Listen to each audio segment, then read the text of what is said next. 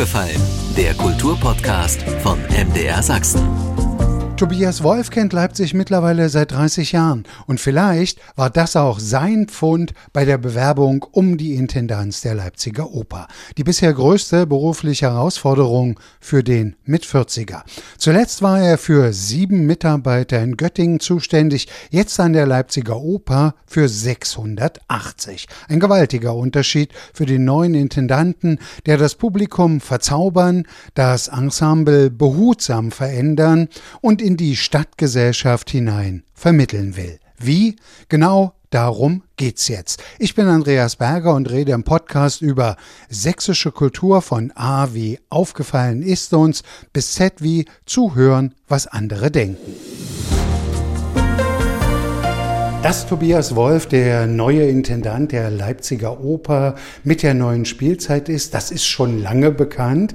Ich kann mich erinnern, als ich mich in Vorbereitung auf unser Gespräch noch mal so ein bisschen im Internet kundig gemacht habe, hörte ich auch in einem Gespräch, Sie hatten wie so einen kleinen Kalender, der zurückzählte, bis die Intendanz beginnt. Nun hat sie angefangen. Eine Frage, erstmal hallo, lieber Herr Wolf, herzlich Schönen willkommen bei Aufgefallen. Schön, dass ich hier sein kann. Herr Wolf, einfach mal mit einem Schmunzeln gefragt. Wir sind jetzt vielleicht in der Abendsituation, in zehn Minuten beginnt die Vorstellung, da kommt jemand eilig ins Intendantenbüro gelaufen und sagt, uns fehlt im Orchester ein Bratschist oder der Chor sagt, uns fehlt eine Tenorstimme. Wo fiel es Ihnen leichter, ganz schnell einzusprechen? Ich glaube mittlerweile tatsächlich eher im Chor, weil ich deutlich mehr Chor gesungen habe in den letzten Jahrzehnten, kann ich jetzt schon sagen. Und bei Bratsche bin bin ich auch noch nie so fit gewesen, dass ich hätte in einem Weltklasseorchester wie dem Gewandhausorchester mitspielen können. Ist diese Entscheidung für Sie, ich glaube, Sie sind dann ausgewählt worden unter 29 Bewerbern, einfach eine Herzensangelegenheit gewesen? Weil ich weiß ja, Leipzig haben Sie kennengelernt als Schüler 1992, ich glaube bei irgendeinem Leistungskurs Ausflug. Dann sind Sie 2002 in die Stadt gekommen, jetzt also wieder zurück. Herzenssache? Absolut. Also auch diese Bewerbung hier am Opernhaus war eine Herzenssache, weil ich das Haus schon sehr lange kenne. Beide Häuser muss man ja sagen. Wir haben ja das Haus am Augustusplatz und die musikalische Komödie und habe äh, auch hier viele wunderbare Abende erlebt. Und als die Stelle ausgeschrieben war, ja, hat schon ein bisschen höheren Blutdruck, hohen Puls bekommen, habe gesagt, da muss ich auf jeden Fall eine Bewerbung hinschreiben und habe mich sehr gefreut, dass ich erstmal eingeladen worden bin. Ist ja auch keine Selbstverständlichkeit.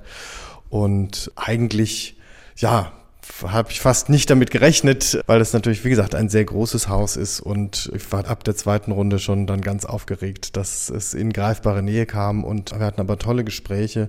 Da ging es natürlich auch um die Verankerung der Oper in der Stadtgesellschaft. Wie kann man hier auch mit verschiedenen Gruppen und Menschen in der Stadt noch näher zusammenarbeiten. Und da habe ich natürlich die Trumpfkarte gezogen, dass ich die Stadt kenne, dass ich seit 20 Jahren hier lebe. Und das ist eine andere Ausgangsbasis als eben von Kandidaten, die von extern kommen. Ich überlege jetzt gerade, wenn Sie 1992 so im Teenageralter, im Abiturientenalter hier aus diesem Fenster geschaut hätten, wäre, glaube ich, so sehr viel gar nicht anders gewesen, als es das anno 2022 ist. Aber Leipzig hat sich in den 30 Jahren heftig verändert. Also ich kann mich sehr gut erinnern, ich glaube, das wäre tatsächlich sichtbar, dass die Luftverschmutzung tatsächlich greifbar war. Also insofern glaube ich, wäre der Blick hier aus dem Fenster schon tatsächlich ein anderer gewesen. Es gab viele Veränderungen, also von, von 92 bis heute natürlich extrem, aber auch schon von 2002 bis heute hat es viele Veränderungen gegeben. Es hat noch die alte Uni da gestanden, die alte Brühlbebauung, auch das alte Messerhaus am Markt. Also da ist schon wahnsinnig wahnsinnig viel passiert und es ist schon großartig zu sehen, wie lebendig die Stadt ist, wie sehr sie sich verändert hat. Denn wenn man so den Vergleich hat, auch mit anderen Städten, die ich auch so besucht habe, es gibt ja welche, die sind ein bisschen stehen geblieben in den 80er Jahren.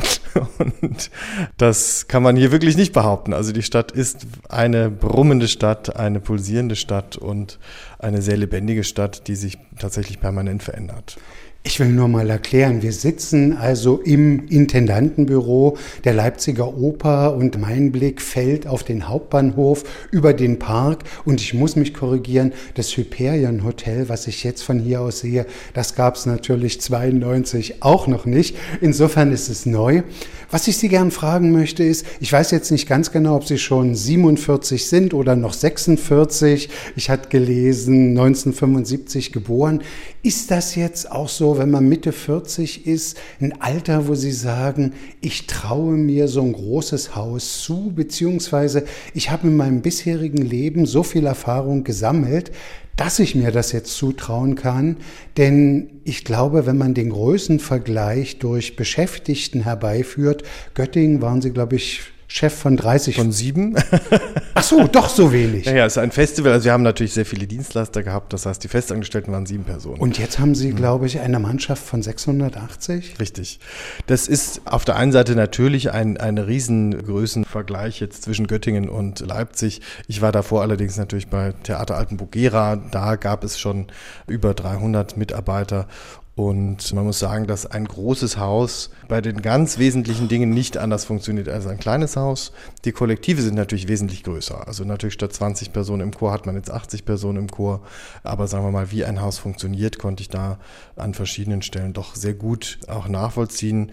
Das Schöne ist ja, man ist ja nicht ganz allein. Also wir haben ein Team von fantastischen Leuten hier mit dabei. Cornelia Preisinger ist Operndirektorin, Staatsopern gestellt, aus Hannover kommt, war vorher auch in Linz oder im Staatstheater Kassel. Christoph Gitschold als Musikdirektor kennt den Betrieb hier sehr gut. Also das ist, glaube ich, der wichtigste Punkt gewesen, zu sagen, man muss ein exzellentes Team zusammenstellen dann ist es gar nicht so schwer, so ein großes Haus zu leiten. Vielleicht, das ist jetzt auch ein bisschen salopp natürlich, natürlich ist eine große Herausforderung. Aber ich traue es mir zu, hier in dieser Stadt, weil ich die Stadt gut kenne, weil ich das Umfeld kenne, weil ich hier jetzt auch keine Zeit gebraucht habe, um irgendwie anzukommen. Ich glaube, ein vergleichbares Haus in einer anderen Stadt hätte ich mir nicht zugetraut. Und man muss natürlich sagen, es gibt jetzt Herausforderungen, auf die sind wir alle nicht vorbereitet, gleichermaßen nicht Kommen vorbereitet. Wir auch noch drauf zu sprechen. Und deswegen muss man da einfach ja bei sich bleiben und gemeinsam mit den fantastischen Kolleginnen und Kollegen hier Entscheidungen treffen und einen Weg finden. Um so ein bisschen Sie vorzustellen, will ich einfach mal fragen, ein bisschen Intendantenblut ist Ihnen auch vererbt worden vom Großvater, habe ich gelesen. Das ist richtig. Intendant in Plauen, gar nicht weit weg auch von hier. sächsisch. Und dann auch in Koblenz beim Staatstheater Karlsruhe. Ja, immerhin habe ich den Titel des Intendanten immer schon mal gehört, auch als Kind und konnte mir da irgendwie nicht so viel drunter vorstellen, ehrlich gesagt. Später dann schon. Und es sind natürlich auch noch Schauspielerinnen in meiner Familie, auch Sängerinnen. Und das gibt eine große Nähe zur Kunst, aber auf der anderen Seite habe ich ganz normal dann Abitur gemacht und dann erstmal begonnen, Musikwissenschaft studieren. Da war die Intendanz noch nicht so in Sicht. Da gab es noch andere Berufswünsche von Dirigent bis hin eben zu Bratsche. Habe ich ja dann tatsächlich richtig studiert. Hätte mir auch Lehrer vorstellen können. Und das kam tatsächlich so erst so auf dem Weg, als ich dann merkte, ja, in die Richtung ist eine Option. Cambridge hat auch mal eine Rolle gespielt. Ja, ich habe in Großbritannien studiert tatsächlich. Es ist ja nur gerade. Und da auch als Chorsänger, nicht, ja? Als Chorsänger und ich musste da gerade sehr dran denken, weil als Chorsänger haben wir ja vier Gottesdienste pro Woche gesungen. Anglikanische Kirche, das Oberhaupt ist die Queen und die ja gerade verstorben ist und das ist mir nochmal sehr nahe gegangen, weil ja, immerhin habe ich viermal die Woche für sie gebetet im Chor und habe auch bei Festen wird ja natürlich immer die Nationalhymne gesungen. Insofern habe ich eine sehr enge Verbindung nach wie vor zu Großbritannien, eine sehr große emotionale Bindung, auch persönliche Bindung natürlich noch für großen Freundeskreis in Großbritannien. Ja, das ist schon ein großer Einschnitt, eine große Zeitenwende für das Vereinigte Königreich. Tobias Wolf im aufgefallenen Gespräch. Herr Wolf, Sie sind, wenn ich das mal so salopp sagen darf, ziemlich ostfern groß geworden. Sind dann, wir hatten das schon kurz erwähnt, 92 mal in der Stadt gewesen. Ist das, sagen wir mal, einfach auch so der jugendlichen Neugier und dem Eroberungswillen zuzuschreiben, dass sie der Osten einfach interessiert hat? Weil, machen wir uns nichts vor, es gibt nach wie vor sehr viele in den alten Ländern, die nach wie vor noch nie im Osten gewesen sind. Was war das, was sie interessiert hat? Man muss ja dazu sagen, ich bin im absolut äußersten Südwesten groß Eben. geworden. Also da können sich viele Menschen noch nicht mal vorstellen, in Karlsruhe zu wohnen, weil es so weit nördlich nah. ist. Genau, also man orientiert sich dadurch Richtung Frankreich, Richtung Schweiz. Das ist ja alles per Rad gut erreichbar. Auch nach Italien ist es nicht besonders weit. Mich hat damals wirklich diese Klassenfahrt sehr fasziniert. Allerdings ist es schon auch echt ein Kulturschock gewesen, muss man sagen, wenn man da am Schwarzwaldrand bei guter Luft und gutem Essen irgendwie groß wird. Und wie gesagt, die Luftqualität habe ich hier noch gut in der Nase, als ich 92 hier war. Es hatte dann aber einen ganz simplen Grund. Mein Partner hat hier eine Stelle im Rundfunkchor bekommen. Und da war die Frage, nimmt er die Stelle an oder nicht? Und natürlich ist eine, einer der besten Chöre der Welt, natürlich nimmt man die Stelle an und dann bin ich eben mitgekommen und habe mich da drauf eingelassen und fand das spannend und ja, habe mich da sehr in die Stadt verliebt, sehr schnell. Haben Sie seinerzeit mal, als Sie als freier Journalist für MDR Kultur zuständig waren, den damaligen Intendanten interviewt? Ich habe nicht den damaligen Intendanten interviewt, aber ich habe den aktuellen Ballettdirektor interviewt. Ich habe Peter Konvitschny interviewt, damals noch zu dem Gluck-Zyklus. Ich habe natürlich sehr viel mit Henri Maillard zu tun gehabt, weil ich natürlich auch bei allen Premieren war und habe ihn da kennengelernt, auch so auf dem gesellschaftlichen Parkett. Der war ja auch ein Intendant, der gerne gefeiert hat. Also insofern habe ich, wie gesagt, mit der Hausleitung immer mal auch Kontakt gehabt, auch mit den Dirigenten hier im Haus, mit Axel Kober und so weiter, Ricardo Chailly und vielen anderen auch den Dramaturgen, die im Hause waren. Insofern, wie gesagt, ist mir das Haus da sehr vertraut. Und ich habe tatsächlich auch von Henri Maillard dann auch Glückwünsche bekommen, als ich die Stelle bekommen habe und bin sehr lose mit ihm Kontakt, immer wieder mal, so alle halbe Jahre kriege ich dann mal eine kurze Nachricht oder umgekehrt schicke ich einen kleinen Gruß auch an Henri Maillard. Nun kann ich mir vorstellen, das ist natürlich auch was Besonderes, wenn man als Intendant berufen wird. Das erfüllt einen, glaube ich, schon mit Stolz, mit Freude, sicherlich auch mit Demut, was da vor einem liegt. Aber nun beginnt Ihre Intendanz in einer Zeit, wo wir, wenn man den Ausblick in den Herbst und den Winter nimmt, im Grunde genommen auf Nebelfahrt ist. Wir wissen nicht, wie sich das Coronavirus entwickeln wird, ob wir uns auf einen neuen Lockdown einstellen müssen oder nicht. Und andererseits haben wir seit Februar diesen unsäglichen Krieg in der Ukraine ausgelöst durch den Angriff Russlands. Die Menschen sind mit beiden Konflikten heftigst beschäftigt. Inwiefern kann da Kunst vielleicht eine Brücke bauen für einen Abend, einen Tag, für Stunden, wo man vielleicht mal dem entfliehen kann oder aufgeladen wird durch eine ganz neue Sicht. Wie, was, was, was kann Oper? Oper kann da sehr vieles. Oper, Ballett, Operette, die Unterhaltung natürlich, auch das hat, glaube ich, jetzt einen ganz anderen Stellenwert, denn es ist eine kleine Erholung von den schlechten Botschaften, die wir da draußen haben. In jeden Abend, den man hier hinkommt, hat man die Gelegenheit, einmal durchzuatmen, einmal abzuschalten. Man hat aber auch die Gelegenheit, mal zu reflektieren und zu überlegen, welche Gesellschaftsmodelle auf der Bühne immer dargestellt werden, was gibt es für andere Optionen und ich finde es selber immer auch ganz schön, dass man in Konzerten und in der Oper einfach Zeit hat und nicht gehetzt wird und nicht irgendwie äh, der nächsten schlimmen Nachricht hinterherjagen muss, sondern man hat Zeit, sich eben auf das Bühnengeschehen einzulassen, ab und zu auch mal Zeit, die Gedanken schweifen zu lassen und zu reflektieren. Insofern glaube ich, sind wir hier schon eine ganz wichtige wichtiges Forum für eine Gesellschaftsbildung. Auch das findet ja im Foyer statt, dass man sich austauscht, dass man sich begegnet, dass man auch darüber spricht, was passiert in der Stadt, ist das richtig, was wir hier tun. Aber eben auch, dass man Utopien entwickeln kann und dass man die Leute da auch einfach ein bisschen verzaubern kann und auch ein bisschen die Last nehmen kann, weil wir sagen, wir öffnen da ein Fenster in eine ganz andere Welt.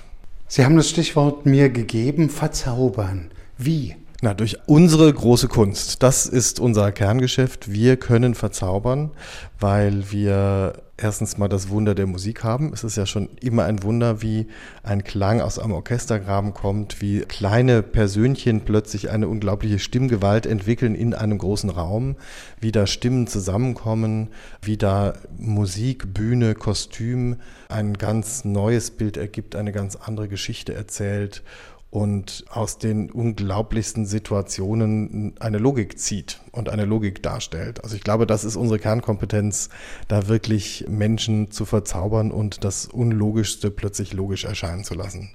Machen wir es mal konkret. Die Eröffnungspremiere wird Undine sein. Othello wird es beispielsweise noch geben. Ich glaube insgesamt fünf Premieren im Opernbereich, drei Ballettpremieren und an der musikalischen Komödie vier. Ich würde gern bei Undine bleiben, zumal Sie einen Regisseur dafür gewonnen haben, den ich sehr schätze vom Schauspiel, vom Dresdner Staatsschauspiel. Tilman Köhler hat dort bemerkenswerte Inszenierungen auf die Bühne gebracht. Inwiefern kann mich die Undine, wenn verzaubern das richtige Wort ist, wie kann die mich fesseln? Wie kann die all das erfüllen, worüber wir gerade gesprochen haben? Also die Undine ist wirklich ein ganz besonderes Stück. Auf das Regie-Team komme ich gleich gerne nochmal separat zu sprechen. Die Undine handelt ja von einer Außenseiterin.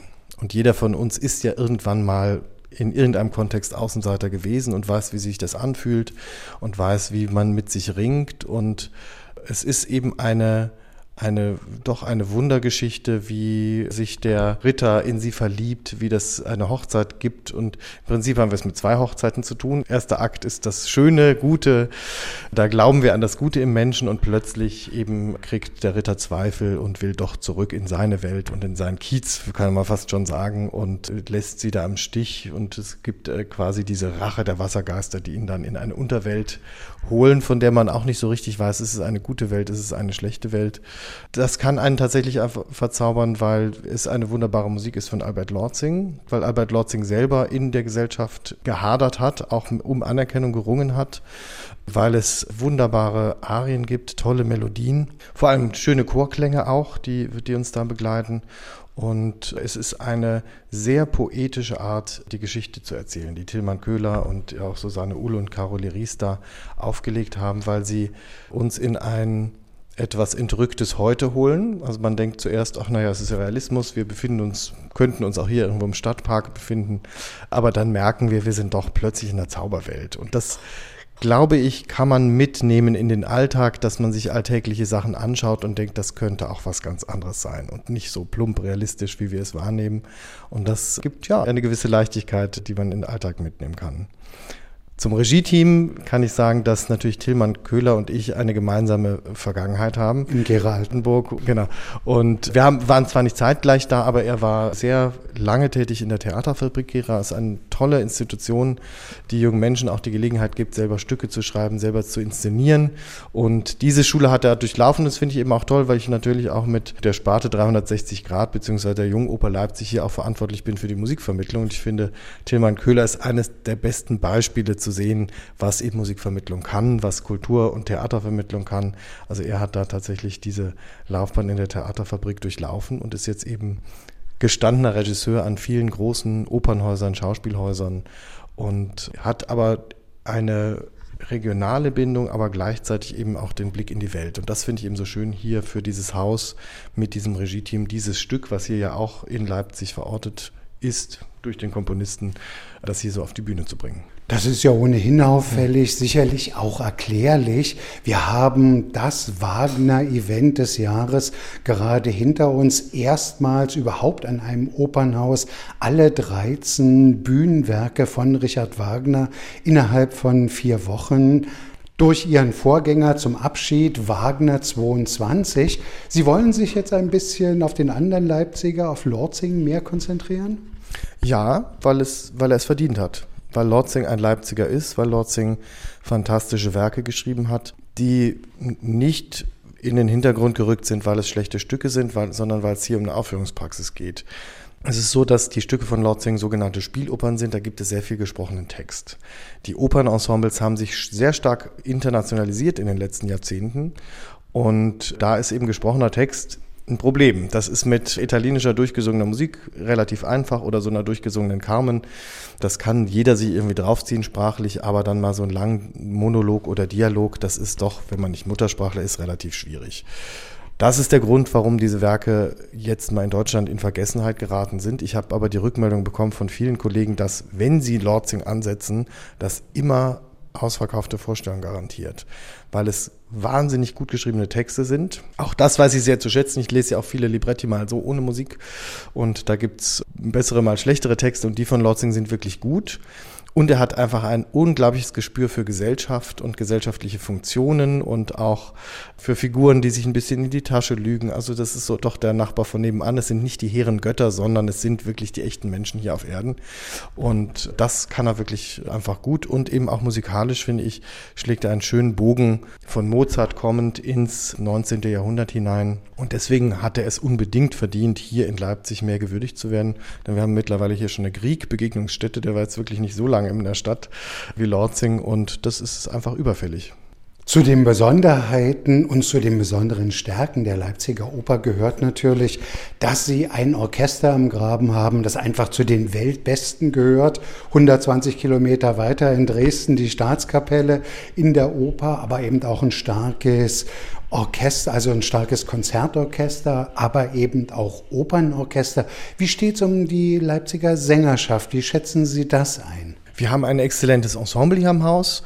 Wir haben sehr viele Sänger übernommen, Sängerinnen und Sänger von Ulf Schirmer und Franziska Severin, aber natürlich haben wir auch einige neue Sänger engagiert für das Haus Schlicht und ergreifend, weil wir ein anderes Repertoire machen. Also jemand, der gut im Fliegenden Holländer ist, muss nicht gut in einem Lordsing sein. Wir haben ja auch Benjamin Britten auf dem Programm oder Othello oder auch ein Julius Caesar, auch Barockoper.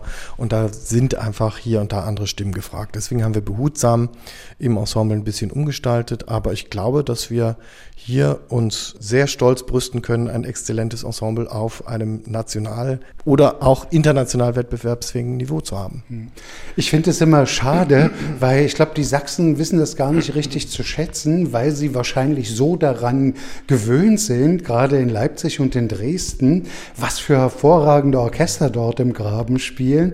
Wenn ich aber mir jetzt anschaue, jetzt geht's los auf dem Augustusplatz mit Future Now, aber auf der anderen Seite eigentlich schon am Donnerstag mit der Stadtteiloper, mit der Leipziger Nachbarschaftsschule und mit der Ralf-Rangnick-Stiftung und die Oper ist mit dabei, die musikalische Komödie. Was ist das für ein Projekt? Mir war ganz wichtig, dass wir gleich zu Beginn durchstarten mit einem Musikvermittlungsprojekt. Ulf Schirmer war ja Generalmusikdirektor und Intendant. Ich habe einen Hintergrund eher in der Musikvermittlung und habe mich eben hier deswegen auch zum Spartenleiter 360 Grad beziehungsweise Junge Oper Leipzig gemacht. Und deswegen sollte das Signal natürlich sein, dass wir gleich zu Beginn mit vielen Jugendlichen hier die Spielzeit eröffnen. Und ich freue mich sehr, dass wir mit vielen Schulen, der Helmholtz-Schule in Lindenau oder eben der Nachbarschaftsschule, auch der Taro-Schule zusammenarbeiten konnten und mit diesen beiden Projekten zunächst mal den Nachwuchs präsentieren können. Auf einer großen Bühne im Augustusplatz ein großes Feld. Der Opernchor wird mit dabei sein, das Leipziger Ballett wird mit dabei sein, auch Solistinnen und Solisten. Und das wird ein großes Spektakel. Die andere Setzung ist natürlich, dass wir vorhaben, auch zukünftig sehr viel stärker auch mit der freien Szene zu kooperieren. Und da sind wir jetzt eben bei Future Now mit dem Theater Titanic in Kontakt, beziehungsweise sind die, Macher. die Macher dieser Produktion. Denn sie haben eine große Expertise im Bereich Open Air Kunst und da können wir total von profitieren. Umgekehrt ist es auch schön, wie bei Titanic plötzlich so eine Wertschätzung stattfindet, dass sie sagen, tolle Werkstätten habt ihr, super Bühnentechnik und da merkt man, dass wir von diesem Austausch sehr profitieren können. Ich finde ja eben doch wirklich ausgesprochen schön. Vor 20 Jahren war das im Grunde genommen noch nahezu unvorstellbar, dass ein städtisch oder staatlich unterstütztes Haus mit jemandem aus der freien Szene zusammenarbeitet. In Dresden hatten wir jetzt gerade die Uraufführung Chasing Waterfalls mit Kling Klang Klong, sie jetzt mit Titanic. Ich glaube, dass das auch, sagen wir mal, nicht nur wegen Corona und der Ungewissheit wichtig ist, dass man eben auch freien Ensembles die Möglichkeit gibt, zusammenzuarbeiten. Das ist, glaube ich, auch künstlerisch gegenseitig befruchtend, oder? Absolut. Es macht großen Spaß, weil wir einfach verschiedene Hintergründe haben, die wir gut beherrschen. Wie gesagt, die Oper Leipzig ist extrem gut darin, Kunst auf höchstem Niveau indoor zu veranstalten. Und Titanic ist gut darin, outdoor zu, zu, arbeiten. Dann haben wir natürlich hier eine Musikvermittlungsarbeit. Titanic hat wenig Kulturvermittlungserfahrung mit Jugendlichen bisher gehabt. Insofern konnten wir da auch wieder unsere Expertise einbringen. Und das war einfach schön, weil man eine gemeinsame Ebene finden muss. Und da sich eben rausstellt, wer was besonders gut kann. Und das war wirklich, waren ganz schöne Gespräche und ist nach wie vor ein, ja, ein großes Vergnügen. Es gibt natürlich auch dann die ein oder andere Stelle, wo es etwas hakelt, weil man einfach anderes gewohnt ist in der, äh, in der eigenen Arbeit und sagt, wenn wir das jetzt allein gemacht hätten, hätten wir das so und so gemacht. Und genau dasselbe kann natürlich Titanic sagen, aber da muss man sich eben ein bisschen zusammenruckeln. Aber ich glaube, das Endergebnis wird wirklich ein fantastischer Abend, wo alles zusammenkommt. Und man muss natürlich auch sagen, es ist allen daran gelegen, auch neue Publikumsschichten anzusprechen. Und Titanic freut sich, wenn auch das Opernpublikum mal merkt, was Titanic kann. Umgekehrt freuen wir uns natürlich auch über das Titanic-Publikum, dass die sehen, ach guck mal, Oper tut ja gar nicht weh. Und da gewinnen wir, glaube ich, alle davon. Der neue Intendant der Leipziger Oper, Tobias Wolf, im aufgefallenen Gespräch. Ein Motiv, was Sie jetzt, glaube ich, gerade ziemlich deutlich zum Ausdruck gebracht haben, ist Vermittlung. Ist das nicht ohnehin im Augenblick die Grundsatzaufgabe, egal ob am Sprechtheater oder am Musiktheater, im Kabarett oder wie auch immer, überhaupt in der Kunst? Ich erlebe es immer wieder, das Stammpublikum ist in aller Regel bei den Abonnenten, aber auch so in den Alltagsvorstellungen in aller Regel Ü60, wenn nicht sogar noch älter.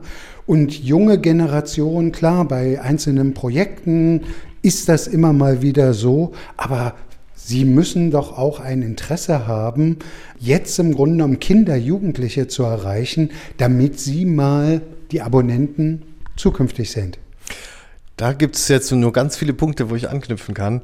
Also zunächst mal muss man sagen, dass wir sehr unterschiedliche Generationen hier in den Häusern haben. Also je nachdem, was wir spielen. Ballett hat ein sehr junges Publikum. Auch im Musical haben wir ein sehr junges Publikum. Also so das Vorurteil, dass Oper Leipzig gleichzusetzen ist mit einem älteren Publikum, kann ich hier schon mal komplett entkräften. Und ja, es ist wichtig, bei Kindern und Jugendlichen anzufangen denn da wird die Hemmschwelle mal gesenkt und dann waren sie mal im Haus und sehen, das kann einem auch gefallen. Ich bin nicht jemand, der unbedingt der Generation zwischen 30 und 50 hinterherrennt. Es gibt viele Kollegen, die versuchen das. Ich habe da tatsächlich in anderen Funktionen gemerkt, dass das oft vergebliche Liebesmüh ist, weil man zwischen 30 und 50 erstmal Karriere machen muss, dann kommen die Kinder und dann hat man keinen Babysitter und dann hat man manchmal auch nicht das Geld, sich ein Ticket zu kaufen, dann hat man vielleicht auch nicht die Zeit, sich vorzubereiten. Und das finde ich auch gar nicht so schlimm, wenn dann Leute einfach mal ein bisschen abtauchen. Wenn sie dann eben mit, weiß ich nicht, Mitte 40 sagen, auch jetzt sind die Kinder ein bisschen größer, jetzt habe ich im Beruf mich so etabliert, dass ich auch jetzt nicht mehr jede Nachtschicht machen muss, das ist dann schön, wenn die Leute eben zurückkommen und sagen, ach, das wäre doch schön, jetzt mal wieder in die Oper zu gehen. Aber wir haben auch einen Vermittlungsauftrag, der nicht nur Kinder und Jugendliche betrifft, sondern auch Erwachsene. Wir haben natürlich Menschen hier auch in der Stadt, die noch nie in der Oper waren, auch wenn sie Mitte 50 sind. Und insofern versuchen wir da verschiedene Formate aufzulegen, um mit Leuten überhaupt mal in Kontakt zu treten, um ihnen die Möglichkeit zu geben, einfach mal unverbindlich auch in die Vorstellung zu kommen. Wir haben auch Angebote, jetzt im Bereich Inklusion zum Beispiel mit Audiodeskription, wo wir sagen, also bisher Menschen mit einer Sehbehinderung, da war Oper als Bühnenkunst relativ unspannend. Wir haben jetzt da einen Fühlparcours entwickelt und können mit denen auf die Bühne gehen und es gibt dann eine Live-Moderation während der Vorstellung, dass wir auch die Menschen für Oper begeistern können. Der nächste Schritt sind dann Klangwesten für Gehörlose. Das kommt dann in zwei Jahren. Da sind wir gerade dran, das auch zu konzipieren. Also grundsätzlich versuchen wir eben den, diesen Vermittlungsgedanken ein bisschen wegzuholen von einer reinen Kinder- und Jugendarbeit hin zu einem gesamtgesellschaftlichen Phänomen. Und das ist uns eben einfach ganz wichtig. Und da, ja, steht die Vermittlung immer stärker im Vordergrund, was uns aber nicht davon entbindet, klar nachvollziehbare Geschichten auf der Bühne zu erzählen. Also ich bin kein Freund von überkomplexen Vorgängen auf der Bühne, weil ich schon daran glaube, eine Handlung muss ich erzählen, eine Geschichte muss ich erzählen, ohne dass man es jetzt zu simpel macht. Aber wir hatten ja gerade diverse Diskurse im Feuilleton darüber, ob man jetzt irgendwie die Romanvorlage gelesen haben muss, um dann die Vertonung zu verstehen oder um die Bühnenadaption zu verstehen. Das glaube ich nicht. Ich glaube, es muss schon so sein, dass die Menschen, wenn sie in unsere Vorstellung gehen, etwas mitnehmen können und auch etwas erzählt bekommen. Ein anderes Stichwort, was in diesen Tagen, in diesen Zeiten natürlich sehr häufig fällt, ist Nachhaltigkeit. Nun haben wir auch schon davon gehört in Europa, dass es sich selbst abbaubare Bühnenbilder geben soll. Ich glaube, Göteborg war das. Ne? Göteborg. Ja. Und natürlich ist da was dran. Natürlich werden an einer Oper viele Ressourcen für Bühnenbild, Kostüm und so weiter gebraucht. Was gibt es da womöglich für Ansätze für Sie? Na, da gibt es ganz viele Ansätze. Zunächst muss man mal sagen, wir sind ja ein städtisches Theater und die Stadt Leipzig hat den Klimanotstand ausgerufen und da ist jede Institution aufgerufen zu schauen, was können wir tun im Bereich der Nachhaltigkeit. Und es ist so, dass wir in den letzten Jahrzehnten auf der Bühne immer ganz gut waren, auf den Klimawandel hinzuweisen, aber so, wenn man dann mal hinter die Bühne geguckt hat, ließ da die Motivation vielleicht doch auch etwas nach, sich darum zu kümmern. Insofern schauen wir, welche Möglichkeiten es gibt. Auf der Bühne natürlich überlegen wir uns, mit welchen Materialien arbeiten wir da. Müssen das überhaupt mal neue Materialien sein? Wir haben einen großen Fundus, wir haben ein großes Materiallager, wir haben auch einen Kostümfundus. Also was ist da nutzbar für folgende Produktionen? Und da werden wir experimentieren. Wir werden 23 unsere erste klimaneutrale Produktion haben, wo wir sagen, da darf gar nichts erstmal angekauft werden, sondern es darf nur aus bestehendem Material kommen. Wir brauchen zuerst mal eine Datenbasis, weil wir an vielen Stellen gar nicht wissen, was schädlicher ist oder nützlicher und haben da jetzt ein Kostümprojekt aufgelegt, wo wir einfach jeden Produktionsschritt einmal untersuchen unter dem Mikroskop und schauen, wo gibt es Hebel, es ist hier schon lange auch um Nachhaltigkeit sich gekümmert worden. Das muss ich auch dazu sagen. Es ist kein neues Thema fürs Haus. Also gerade hier im Gebäude ist energetisch schon viel passiert. Man hat auf LED umgestellt, die Heizung umgestellt und so weiter. Auch bei der Sanierung der musikalischen Komödie ist natürlich auf Energieeffizienz hingewirkt worden. Auch in den gesamten Dekorationswerkstätten hat man immer sehr sorgsam Material getrennt, Material auch wiederverwertet. Also insofern haben wir hier schon viele Nachhaltigkeitsexperten im Haus. Aber es gibt eben jetzt neue Impulse, wie eben zum Beispiel auch eine Klimabilanzierung oder eben auch eine klimaneutrale Veranstaltung. Und da wollen wir jetzt uns mal auf den Weg machen und schauen, was das mit uns als Haus macht. Aber was mich besonders freut, ist, dass wirklich eine überwältigende Mehrheit jetzt bei einer Umfrage gesagt hat, ja, das Thema Nachhaltigkeit ist wichtig für unser Haus. Und 95 Prozent haben auch gesagt, ja, jetzt ist genau der richtige Zeitpunkt, dass wir uns darum kümmern. Und insofern weiß ich da auch das Haus hinter mir und freue mich da ein bisschen experimentelle Wege zu gehen, sowohl in der Produktion in den Werkstätten, aber eben auch auf der Bühne, weil ich glaube, das dürfen wir nicht aussparen. Also wir dürfen da die Kunst nicht außen vor lassen und dürfen nicht sagen, Kunst muss automatisch einhergehen mit einer erlaubten Verschwendung. Sie sind gefordert, Energie einzusparen, natürlich auch beim Heizen, aber es wird nicht so sein, dass das Publikum im Herbst und Winter im Mantel in der Vorstellung setzen muss. Na, wir haben klare Grenzen hier als städtischer Betrieb, wie wir heizen dürfen. Also wir werden natürlich auf ein erträgliches Maß heizen, das ist völlig klar. Also es kann nicht der Fall sein, dass die Leute hier sich womöglich noch eine Grippe holen, sondern natürlich werden wir hier die 19 Grad einhalten. Es wird ein bisschen kühler vielleicht sein, aber nicht so kalt, dass man das nicht auch gut mit einer Strickjacke überbrücken könnte. Nachhaltigkeit will ich insofern noch mal gern nachfragen. Wir haben ja in Sachsen unterschiedliche und sehr viele Opernensemble, Leipzig, Dresden, Chemnitz, wir haben Görlitz, wir haben Plauen, Zwickau, Freiberg, Freiberg mhm. und Annaberg-Buchholz. Gibt es dort eigentlich auch schon so Überlegungen, wir hatten in der letzten Spielzeit das und das, Habt ihr womöglich Interesse? Vielleicht ist davon irgendetwas. Gibt es da auf dem Gebiet eine Zusammenarbeit? Wir haben gerade hier im Foyer getagt mit dem Landesverband des Deutschen Bühnenvereins, wo wir uns eben ausgetauscht haben, was passiert schon im Bereich der Nachhaltigkeit. Und haben da auch ein paar Ideen und Visionen entwickelt. Und natürlich wäre es schön, sehr perspektivisch, sehr langfristig zu sagen, wir haben zum Beispiel einen zentralen Fundus, auf den alle zugreifen können. Weil wenn wir das mal zusammenlegen, allein den Fundus der Semperoper mit dem Fundus der Oper Leipzig, kommt da schon ganz schön was zusammen. Und wenn wir dann eben noch alle anderen Theater dazu nehmen, gibt es da ein Potenzial, sehr viel Material einzusparen. Das ist eine sehr langfristige Perspektive, weil es natürlich bedeuten würde, eine Digitalisierung der kompletten Fundesgegenstände. Und meine allein wir haben keine Ahnung, wahrscheinlich eine Million Fundusgegenstände hier in den verschiedenen Fundi rumliegen. Aber wie gesagt, ja, wir sind da im Gespräch, aber es gibt da noch nichts Standardisiertes. Ich habe noch zwei Fragen. Mhm. Wird es, wenn Tobias Wolf jetzt Intendant der Leipziger Oper ist, glücken, Andres Nelsons auch mal in den, für den Orchestergraben zu gewinnen? Wir sind in Gesprächen. Sie sind in Gesprächen. Dann gibt es sowas wie einen Lieblingsplatz für Sie in der Oper, wenn Sie im Zuschauerraum sitzen. Ist es tatsächlich die Intendantenloge oder gibt es da nicht bessere Plätze? Ne, die Intendantenloge ist natürlich besonders gut geeignet, um gesehen zu werden. Sehen es und gesehen werden. es ist, man hat nicht den besten Blick auf die Bühne, muss ich gestehen. Ich sitze wirklich ganz gerne eigentlich in der letzten Reihe, weil man da einmal habe ich den Anspruch, dass auch die letzte Reihe eine exzellente Qualität haben muss. Und man muss da alles hören, das muss sich gut mischen, man muss auch alles sehen. Und es ist eben ganz spannend, auch gerade wenn man so in der letzten Reihe sitzt, weil man natürlich davor auch mitbekommt, wie gefällt es den Leuten und auch so ein bisschen die Pausengespräche belauschen kann. Also insofern finde ich das ganz schön für, für die normalen Vorstellungen. In der Premiere werde ich dann natürlich in der Intendantenloge sitzen, weil ja, es auch rein pragmatische Gründe hat. Man ist sehr schnell drin und sehr schnell wieder draußen, weil man doch auch oft Ehrengäste hat, die man auch begrüßen möchte. Und wenn ich dann irgendwo so in der Parkettmitte sitze, bis man da draußen ist, es vergehen dann doch mal zehn Minuten. Aber wenn Sie jetzt auch über andere Lieblingsplätze sprechen, was ich auch einen ganz tollen Platz finde, ist oben im Bühnenturm. Wenn man da, wenn jetzt gerade keine Vorstellung ist, einfach mal von oben auf die Bühne gucken kann. Und da hat das nochmal eine ganz andere Magie, weil man diesen, diesen riesigen Raum wahrnimmt und weil das auch unten wie von, ja, wenn man auf dem schiefen Turm von Pisa oder auf dem Eiffelturm steht, einfach die Welt der Bühne einmal von oben beobachten kann, wie da Bühnenbilder auf und abgebaut werden. Und das finde ich ist schon auch immer ein schöner Blick, weil man so ein bisschen unbeobachtet sehen kann, wie Dinge entstehen, Welten entstehen und ja, da gehe ich ganz gerne zwischendurch mal hin, weil man sich doch auch als Intendant neben sämtlichen Energiesparrunden und Corona-Krisen einfach mal wieder darauf besinnen kann, worum es eigentlich. Und da ist die Bühne natürlich immer im Vordergrund.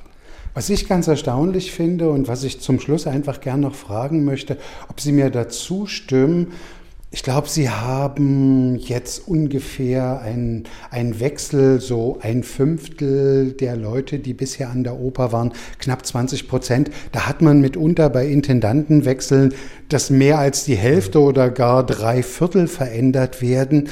Stimmt es, wenn man über Tobias Wolf sagt, er ist ein behutsamer Veränderer? Dem würde ich tatsächlich zustimmen. Diese 20 Prozent, das bezieht sich tatsächlich sogar nur auf diejenigen, die künstlerische Verträge haben, also auf das gesamte Haus betrachtet, sind wir wahrscheinlich eher bei 10 Prozent. Das hat verschiedene Hintergründe. Auf der einen Seite haben Professor Schirmer und ich beide gesagt, wir möchten hier den besten Übergang ever gestalten.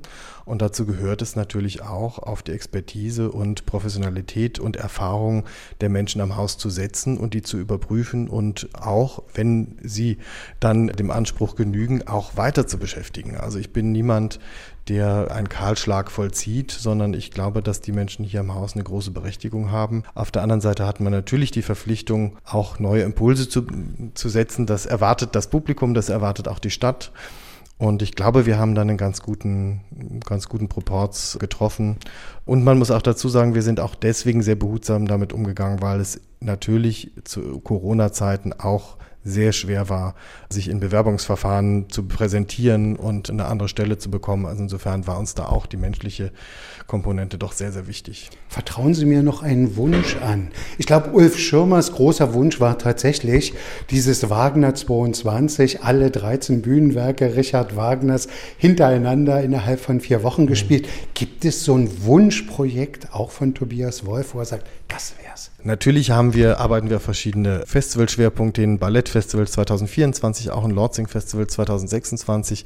Aber ich bin tatsächlich bei so einem ganz simplen, einfachen Wunsch. Also ich wünsche mir, dass wir es schaffen, unser Publikum zu begeistern. Und das ist mir gar nicht so wichtig, mit welchem Komponisten, sondern dass wir es schaffen, dieses Haus in der Stadt zu verankern, dass alle Menschen der Stadt sagen, ja, das ist unser Haus, dass alle Menschen der Stadt sagen, ja, ich bin berührt worden durch das, was ich hier gesehen habe und ich bin unterhalten worden in der musikalischen Komödie, ich habe geweint in der Oper und war verzaubert auch im Ballett. Also das ist eher der Wunsch, dass man das Gefühl hat, diese Oper ist ein Herz der Stadt und ein Forum für große Diskussionen und dass man wirklich in zehn Jahren sagt, das ist der Place to be hier in der Stadt. Dem gibt es nichts hinzuzufügen, außer einem Dankeschön, dass Sie sich die Zeit für aufgefallen genommen haben.